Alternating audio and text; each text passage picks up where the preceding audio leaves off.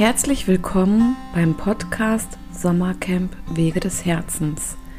In diesem Podcast lade ich dich ein, dir die Interviews mit allen Referenten, Workshopgebern anzuhören, um mehr von dem Sommercamp zu erfahren, welches uns ein großes Anliegen ist. Wir freuen uns sehr auf die Zeit im Sommer, wenn wir wieder beisammen sein können und glauben daran, dass es etwas ganz, ganz Wichtiges ist, endlich wieder Kontakt und Nähe zu spüren. Sowie sich Gedanken darüber zu machen, wie darf mein Leben weitergehen. Hierbei findest du in den Interviews und dann beim Sommercamp bei den Referenten die unterschiedlichsten Weisen und lerne kennen, was vielleicht auch dich interessieren könnte und dir auf deinem Weg des Herzens weiterhelfen kann. Viel Spaß und vielleicht hörst du ja beim nächsten Podcast-Interview auch noch zu.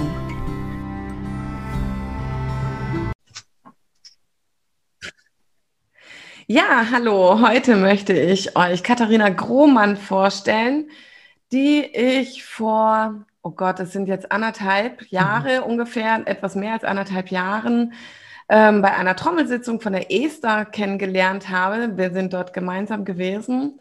Und ähm, Katharina hat damals schon so ihr Ziel mit Yoga verfolgt und hat dies gerne gemacht und ja, ähm, ist da noch so auf ihrem eigenen Weg und das auch erstmal zu entdecken, wie es dann noch weitergehen kann. Und hat sich ähm, ja lange gewunden, was sie wirklich beim Sommercamp anbieten möchte, weil so viel in ihrem Leben passiert ist in den letzten anderthalb Jahren. Und Katharina, ich freue mich umso mehr, dass du jetzt dabei bist. Schön, dass du da bist. Ja, hallo Maren, danke für die Einladung. Ich freue mich auch, vor allem, dass ich mich jetzt entschieden habe. Es war immer schön, eine Entscheidung zu treffen, einfach sagen, ja, jetzt äh, geht's los und dann kann man sich auch äh, auf ein Thema einigen, was ich ja jetzt auch geschafft habe. Ja, schön. Dann ähm, würde ich mich total freuen, wenn du mal erzählst, was möchtest du beim Sommercamp anbieten?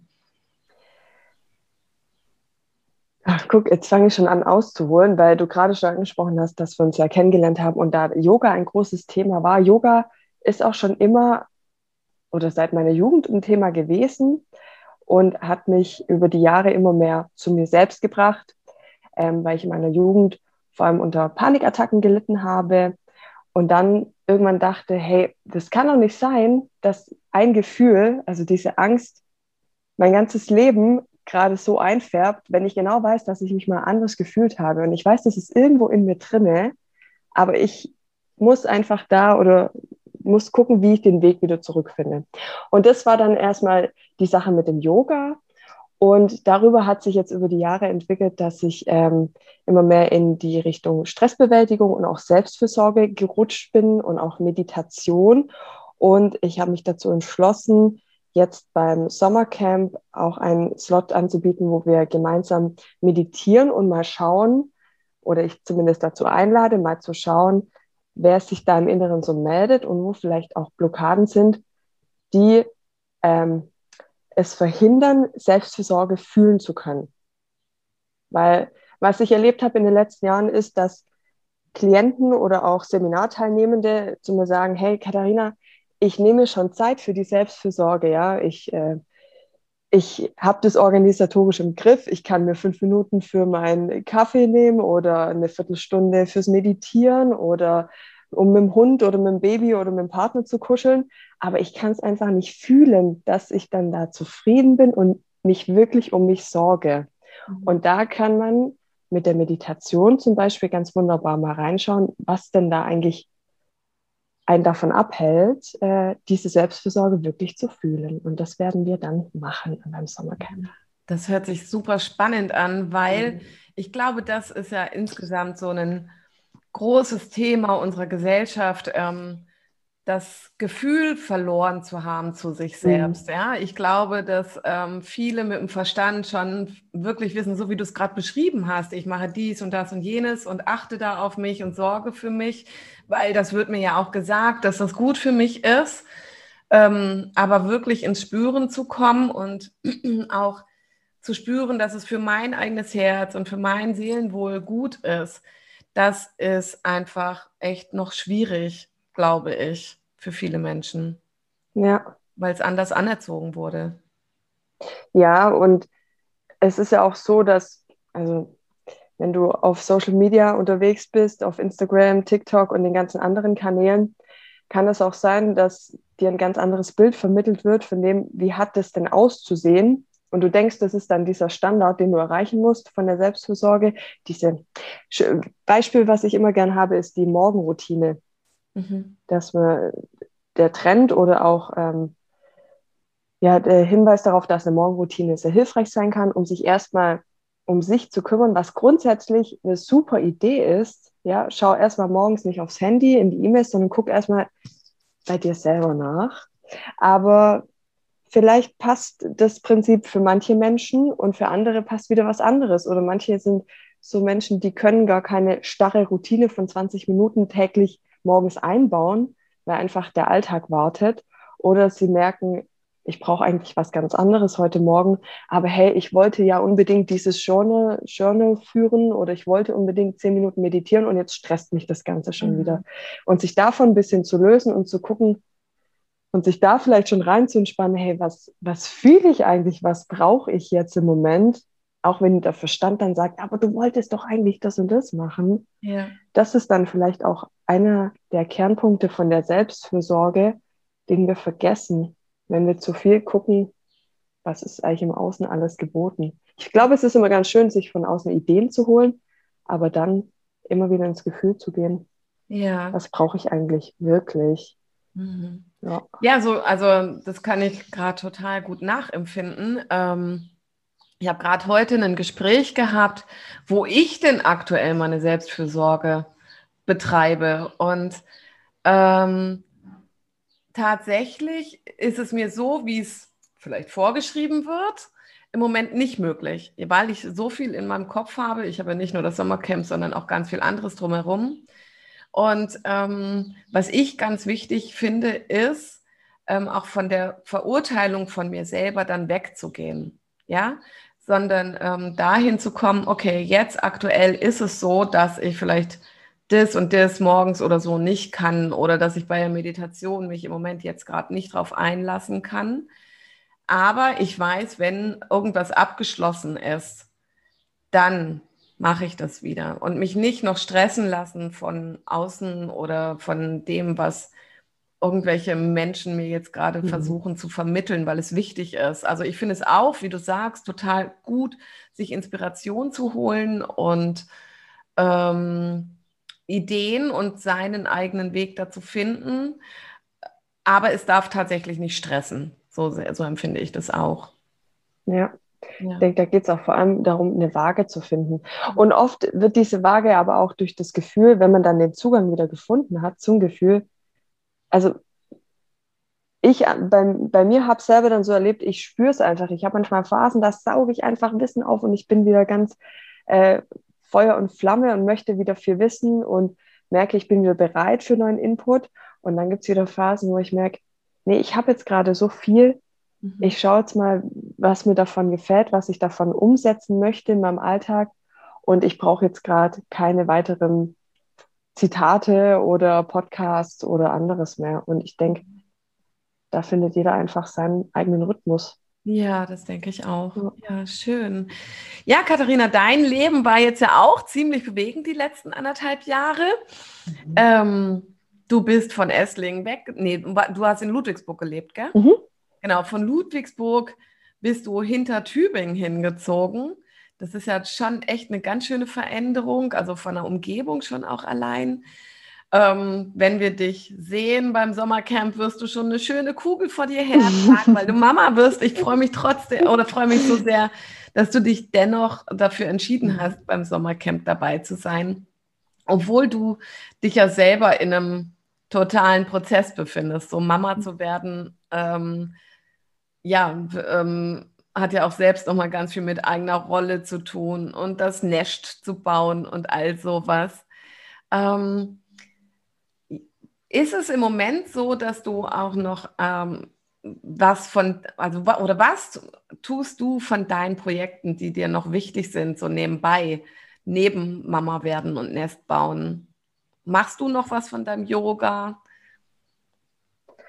Also vom Yoga ist es so, dass ich immer wieder Online-Seminare habe. Das war jetzt zuletzt äh, letzten Monat ein vierwöchiger Kurs bei der katholischen Erwachsenenbildung in Göppingen, wo wir uns einmal in der Woche getroffen haben. Und ich habe oder begleite auch immer noch in der Freiberuflichkeit junge Erwachsene ähm, bei den Themen Stressbewältigung und Selbstfürsorge, zum Beispiel bei der ähm, Pädagogischen Hochschule in Ludwigsburg.